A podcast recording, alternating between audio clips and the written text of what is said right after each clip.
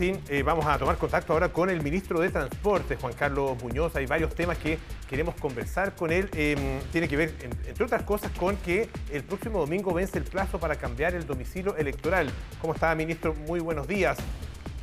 Buenos días, eh, muchas gracias por invitarme a convocar eh, a las personas del país a que hagan este esfuerzo de cambiar su domicilio para que el día de la elección, el próximo 4 de septiembre, el día del plebiscito, tengan podamos asignarles un eh, local de votación lo más cerca posible de su domicilio.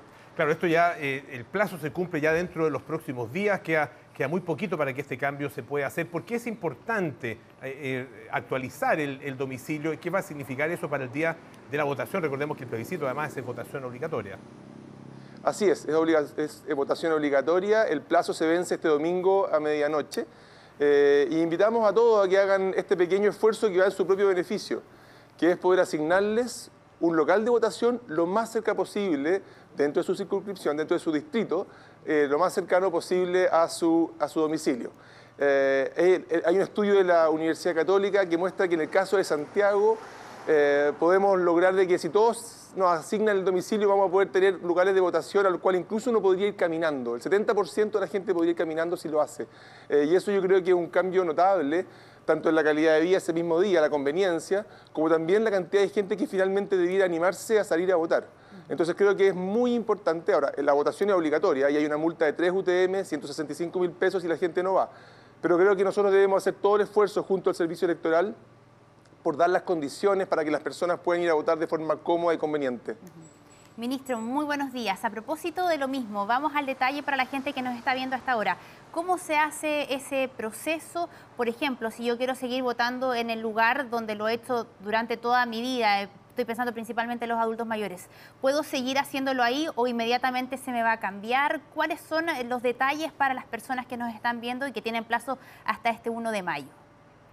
No, yo entiendo que vamos a cambiar a todas las personas.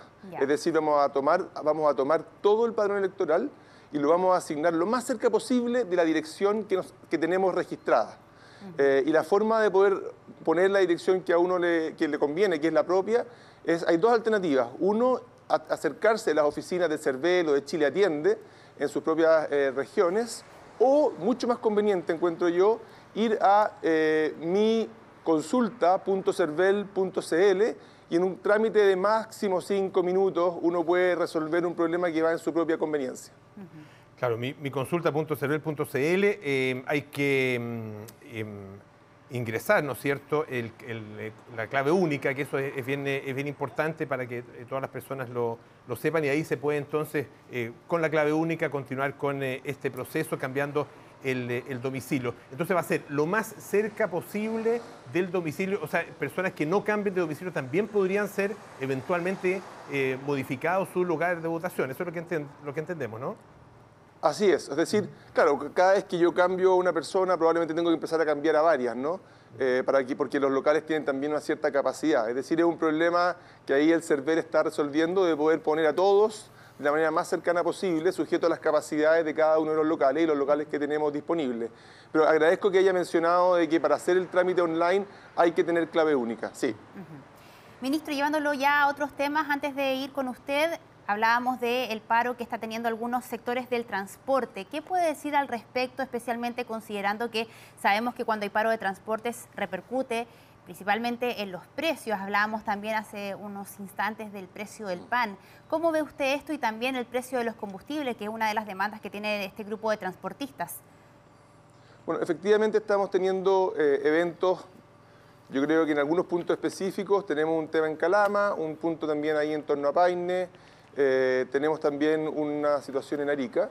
Eh, ahora, los, principales gremios con los cuales hemos tenido reuniones y hemos estado conversando no han adherido al paro, lo que nos tranquiliza, y, en ese sentido tenemos que abordar el problema que enfrentamos, que es un problema importante, eh, con la mayor premura, y eso es lo que estamos trabajando a distintos niveles del gobierno. Respecto de los combustibles, eh, yo no he escuchado ni entiendo que haya planes por el momento de subir los costos de los combustibles por el lado de los impuestos.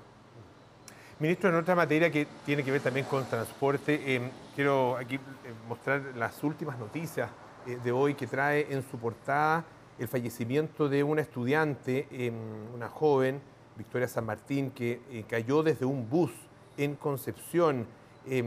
Aquí, va, claro, ella cae desde, la puerta, ¿no es cierto?, desde, el ingreso eh, al bus.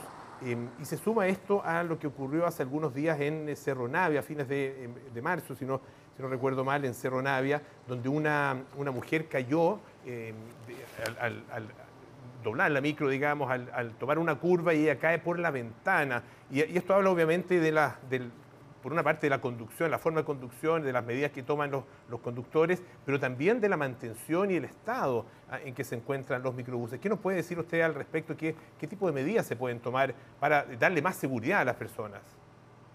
Bueno, los dos eventos que menciona son dramáticos. Uno no puede quedar indiferente a situaciones como esa y que escapan completamente, son diametralmente opuestas a lo que uno quisiera cuando promueve el transporte colectivo en todas las ciudades del país. En el caso de Santiago se ha hecho un esfuerzo importante por ir renovando la flota a buses eléctricos y estoy seguro que la mayoría de los santiaguinos lo reconoce como un avance importante. Sin embargo, y es importante decirlo, en ese proceso de ir renovando parte de la flota, creo que no se hizo un esfuerzo también de ir eliminando parte de la flota que era más antigua. Eh, y eso es algo que es parte del sistema de transporte público que recibimos y tenemos que buscar las formas de poder ir nivelando para arriba los buses que están en peor estado y al mismo tiempo hacer un proceso de llamado de atención y fiscalización muy contundente a las empresas, eh, operadoras para que no ocurran cosas como la que observamos en Cerro Navia eh, a fines de marzo, eh, que es bien dramático. Respecto de lo de Concepción, bueno, tenemos un tema con regiones, que es que ese esfuerzo que hemos visto de renovación de flota y llevar eh, servicios, eh, buses eléctricos, a en el caso de Santiago, no lo hemos visto todavía en el resto del país y parte del propósito y el objetivo de, este, de esta administración es justamente poder eh, cerrar la brecha de calidad de transporte entre Santiago y regiones y poder tener flota de mejor estándar. Es un proceso que va tomando tiempo, pero es parte de nuestro compromiso. Ahora, aquí también hay un tema de que cómo uno fiscaliza que los buses no circulen con, las puertas abiertas, que también es parte de las señales que tenemos que darle en forma muy contundente a los empresas operadores para que lo que vimos en Concepción, que es dramático, no se repita. Ministro Juan Carlos Muñoz, muchísimas gracias por estar esta mañana aquí en Tele 3 AM. Que tengan muy buenos días. Muchas gracias a ustedes, buenos días a ustedes y a todos los auditores.